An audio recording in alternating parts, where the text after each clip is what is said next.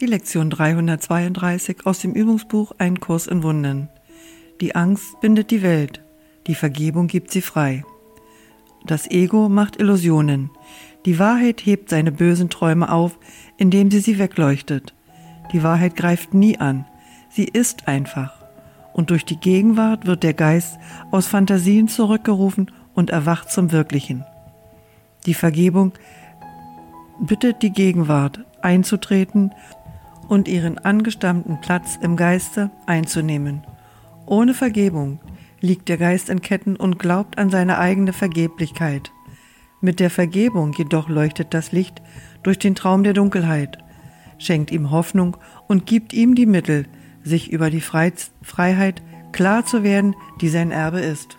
Heute möchten wir die Welt nicht wieder binden. Die Angst hält sie gefangen, und dennoch hat deine Liebe uns die Mittel gegeben, sie zu befreien. Vater, wir möchten sie jetzt befreien, denn indem wir Freiheit schenken, wird sie uns gegeben. Und wir möchten nicht Gefangene bleiben, während du uns die Freiheit anbietest.